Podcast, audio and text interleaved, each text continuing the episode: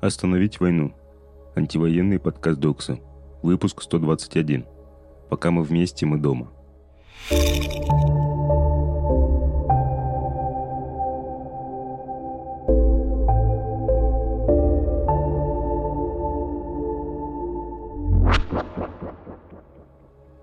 Привет, это Даша Манжура. С момента, как я уехал из России, не прошло еще и месяца, но почти каждый день я задумываюсь, что оставила дом и скучаю по нему до слез. У меня всегда было запутанное ощущение дома. Я путешествовала и уже в конце первой недели пребывания где-либо могла назвать это место домом. Но это было скорее автоматизмом. И только сейчас я впервые испытала сложность, чтобы назвать место, где я живу сейчас, домом. Мы живем в мире, где люди каждый день лишаются домов из-за обстрелов или вынуждены оставлять свои семьи, чтобы зарабатывать деньги в других странах – или где само пространство дома может представлять прямую угрозу жизни. Я впервые ощутила привилегию, которая сохранялась вплоть до начала моей эмиграции. У меня был дом, хороший, любимый, где все было, как я хочу, где стояли книжки, которые я собирала многие годы. Эта мысль «у меня нет дома» очень долго меня мучила, не трансформируясь ни во что созидательное, пока сегодня я не прочитала в «Пост любви» Вити Велисова следующее – из практики намадов становится ясно, что переезд больше не означает по умолчанию потерю дома. Наоборот, ощущения и практики дома начинают конструироваться в процессе движения. Из места дом превращается в процесс становления и развоплощения. Вслед за этим меняется и понятие семьи. Раньше собранный физическим присутствием друг друга на территории физического дома, а теперь включающий в себя и транслокальные связи и сети заботы – Намады или кочевники постоянно перемещаются с одной точки на другую, поэтому стабильной географической метки на карте у них нет. И тем не менее, их соучастие в жизни друг друга, привязка не к месту, а к сетям связей, дает им, возможно, даже больше устойчивости, чем есть у нас. Сама идея, что зыбкость нашего физического пребывания не равна уязвимости, на мой взгляд, освобождает и учит укореняться в нефизическом пространстве, укреплять дружеские связи, несмотря на расстояние – уметь соучаствовать в жизни тех, с кем мы даже не знакомы. Эта идея меня так подхватила, что мне захотелось поделиться ей с вами. Мы живем в пугающем и нестабильном мире. Мы теряем работы, вынуждены уезжать из своих стран, видим смерти, волнуемся за своих близких. Казалось бы, нет ничего, что у нас нельзя было бы отнять. Но кое-что все-таки есть. Наши сети связей. Они также подвижны, иногда рвутся, иногда становятся крепче, но они есть. И именно они связывают нас, где бы мы ни находились, и как бы тяжело нам сегодня ни было. Пожалуйста, не забывайте, что мы есть друг у друга. Пока мы вместе, у нас есть дом. Что произошло за сегодня? Война, 128 день. 20 человек погибли в результате ракетного удара по Одесской области. Ракеты попали в базу отдыха и жилую многоэтажку. Пострадали 38 человек, в том числе шестеро детей – Состояние двух пострадавших несовершеннолетних оценивают как критическое. Село Сергеевка находится на берегу Черного моря, приблизительно в 70 километрах к юго-западу от Одессы. Украина ввела визовый режим для россиян с 1 июля. Россияне не смогут въезжать в Украину, находиться в стране и следовать через нее транзитом, если у них нет визы. Оформить украинскую визу можно в одном из центров ПФС Global в Москве, Санкт-Петербурге, Казани, Самаре, Ростове-на-Дону – Екатеринбурге, Новосибирске и Калининграде, либо в третьих странах. Власти Украины отмечают, что наличие визы при этом не гарантирует въезд в страну. Решения будут принимать сотрудники пограничных служб. О введении визового режима в июне объявил президент Украины Владимир Зеленский. Он объяснил этот шаг противодействием беспрецедентным угрозам национальной безопасности. В районе Крымского моста заметили клубы дыма. Глава аннексированного Крыма говорит о ДТП и учениях. Крыму заметили клубы дыма в районе Крымского моста, соединяющего полуостров с территорией России, сообщает BBC. Назначенный российскими властями глава полуострова Сергей Аксенов заявил, что задымление связано с учениями, которые проводят правоохранительные органы и ДТП на мосту. По поводу задымления в районе Крымского моста, о котором пишут СМИ и телеграм-каналы.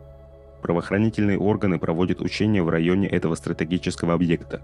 Так совпало, что в это же время на мосту произошло ДТП, Никакой опасности ни для моста, ни для людей, ни для Крыма нет, написал Аксенов. Ранее советник главы Офиса президента Украины утверждал, что мост не является приоритетом для украинской армии, поскольку он хорошо защищен.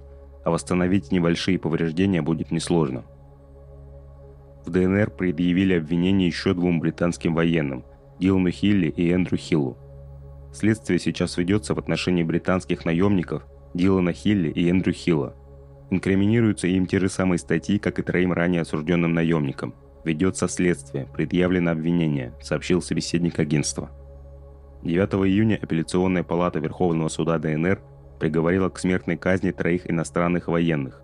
Им вменялись три статьи – насильственный захват власти или насильственное удержание власти, наемничество и прохождение обучения в целях осуществления террористической деятельности. Санкции.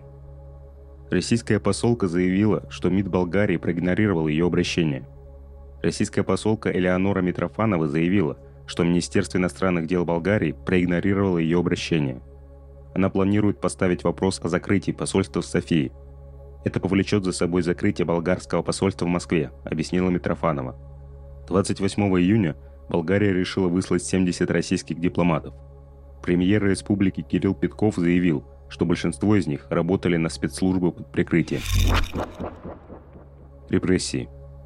Фотографа Василия Ворону отчислили из РГУ нефти и газа после задержания на антивоенном митинге – Фотографа Василия Ворону отчислили из РГУ нефти и газа имени Губкина после задержания на антивоенном митинге 6 марта, где он работал по редакционному заданию СОТа. Об этом Ворона сообщил на своей странице в ВК. Отчислить студента требовал Центр безопасности вуза. Чтобы ознакомить Ворону с приказом о его отчислении, сотрудники вуза приехали из Москвы в Вышний Волочок, где студент проходит практику. Фотограф отметил, что в качестве основания для его отчисления в приказе упоминается судебное постановление о штрафе за участие в несогласованной акции. Решение Никулинского суда при этом еще не вступило в силу. Первая инстанция проигнорировала наличие у журналиста пресс-карты и редакционного заявления, пишет Сота. Ранее сотрудники вуза признавались, что вороны отчисляют по требованию ФСБ. В Госдуму внесли законопроект о принуждении бизнеса к работе на армию и спецслужбы – в Госдуму внесли законопроект, который предлагает разрешить правительству заставлять бизнес выполнять госзаказы в интересах армии и спецслужб, а сотрудников компании работать по ночам. Документ, подписанный премьером Михаилом Мишустиным, опубликован в правительственной системе обеспечения законодательной деятельности. Внимание на него обратила BBC. В пояснительной записке к документу открыто говорится, что государства не хватает ресурсов на войну в Украине – возникла краткосрочная повышенная потребность ремонта вооружения и военной техники. И в условиях санкций придется временно сосредоточить усилия в отдельных отраслях. Отказаться от подобных заказов бизнес не может, независимо от его организационно-правовой формы. Кроме того, заказчики, Минобороны, ФСБ, Росгвардия, МЧС смогут менять условия по контракту в процессе, например, менять цену и объем поставок – Авторы пояснительной записки к законопроекту при этом уверены, что новые меры не повлекут социально-экономических и финансовых последствий для бизнеса. Правительство подготовило военные поправки в Трудовой кодекс. Правительство России внесло в Госдуму законопроект о поправках к Трудовому кодексу, который даст властям право устанавливать в организациях и на производствах порядок и условия привлечения к работе за пределами установленной продолжительности рабочего времени, то есть выходные и праздники, а также ночью. Среди предложенных поправок возможность заставлять сотрудников выходить на работу в выходные праздники и ночью, сокращение выходных. Сейчас еженедельный отдых должен длиться не менее 42 часов подряд. Возможность переносить отпуска без согласия работников, а также отзывать работников из отпусков. Возможность не заменять оплату сверхурочных дополнительным отдыхом, даже если работник это потребует – в пояснительной записке к законопроекту говорится, что изменения в первую очередь коснутся оборонной промышленности. Однако на практике новые меры могут коснуться любых предприятий. Законопроект о принудительном привлечении бизнеса к госзаказам для силовиков внесен из-за повышенной потребности ремонта вооружения и военной техники. На московского депутата Александра Замятина составили протокол за распространение экстремистской символики – эти они очень не хотят видеть меня на выборах, и ради этого откопали какой-то мой комментарий в Фейсбуке от 2020 года со ссылкой на ролик Леонида Волкова, который содержит, сами знаете, какую экстремистскую символику. Причем в материалах дела указано, что засели работяги-трудяги за мои соцсети 3 июня, в тот же день, когда я в делах Лобанова, то есть через несколько дней после презентации нашей муниципальной платформы выдвижения – написал Замятин у себя в Инстаграме. Экс-кандидат в Госдуму КПРФ, доцент МГУ Михаил Лобанов, сейчас отбывает 15 суток за разжигание ненависти к правительству из-за поста с критикой отсутствия мер защиты для бедных слоев населения со стороны правительства. Александр Замятин и Михаил Лобанов – лидеры проекта выдвижения, основная задача которого в том, чтобы помогать независимым муниципальным депутатам на выборах в этом году. Если Замятина признают виновным, то проект может остаться без руководителей – в Санкт-Петербурге задержали хоккеиста ЦСКА Ивана Федотова за уклонение от армии. Искать 25-летнего хоккеиста начали сегодня утром. Силовики искали его по требованию военной прокуратуры, которая посчитала игрока уклонистом. По данным Фонтанки, Федотов недавно сообщил, что больше не будет играть за клуб и планирует покинуть Россию. Сопротивление. В Нижнем Новгороде неизвестный попытался поджечь контрольно-пропускной пункт здания ФСБ – 30 июня неизвестный мужчина подошел к зданию ФСБ и кинул в сторону КПП бутылку с зажигательной смесью. Возгорания не случилось, неизвестный скрылся, сейчас его ищут. Выпускница Петербургского колледжа на выпускном развернула антивоенный плакат.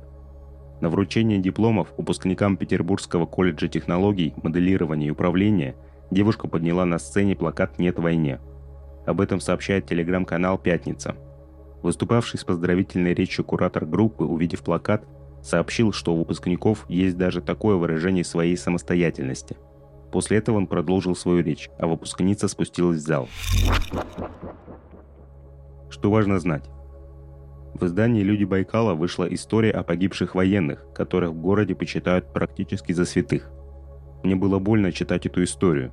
Сколько людей могли бы продолжать жить, если бы не тупая бессмысленная война – но особенно в этом тексте меня тронула роль смотрительницы кладбища Елены Тахтаевой, которая знает всех похороненных по именам. Это очень чуткое внимание к людям, которых уже нет. Я читала и думала, что хорошо бы быть такими же внимательными к тем, кто еще жив. Как отвлечь себя хотя бы на минуту? Недавно со мной поделились потрясающим сайтом, на котором собраны кассеты 1970-2000-х годов с сирийской музыкой – Коллекция постоянно пополняется. Там есть возможность искать по жанрам, исполнителям, десятилетиям. Можно надолго зависнуть в изучении этого сайта. Очень медитативно. Как вам эта рассылка? Мне было бы интересно узнать, думали ли вы о том, что такое дом в эти темные времена? Ощущаете ли вы себя дома? Какие воспоминания не дают вам упасть? Есть ли у вас мечты о том, каким будет ваш будущий дом? Крепко обнимаю каждого, кто читает эту рассылку. Даша. Это была Даша, а также анонимный голос Докса. Держитесь.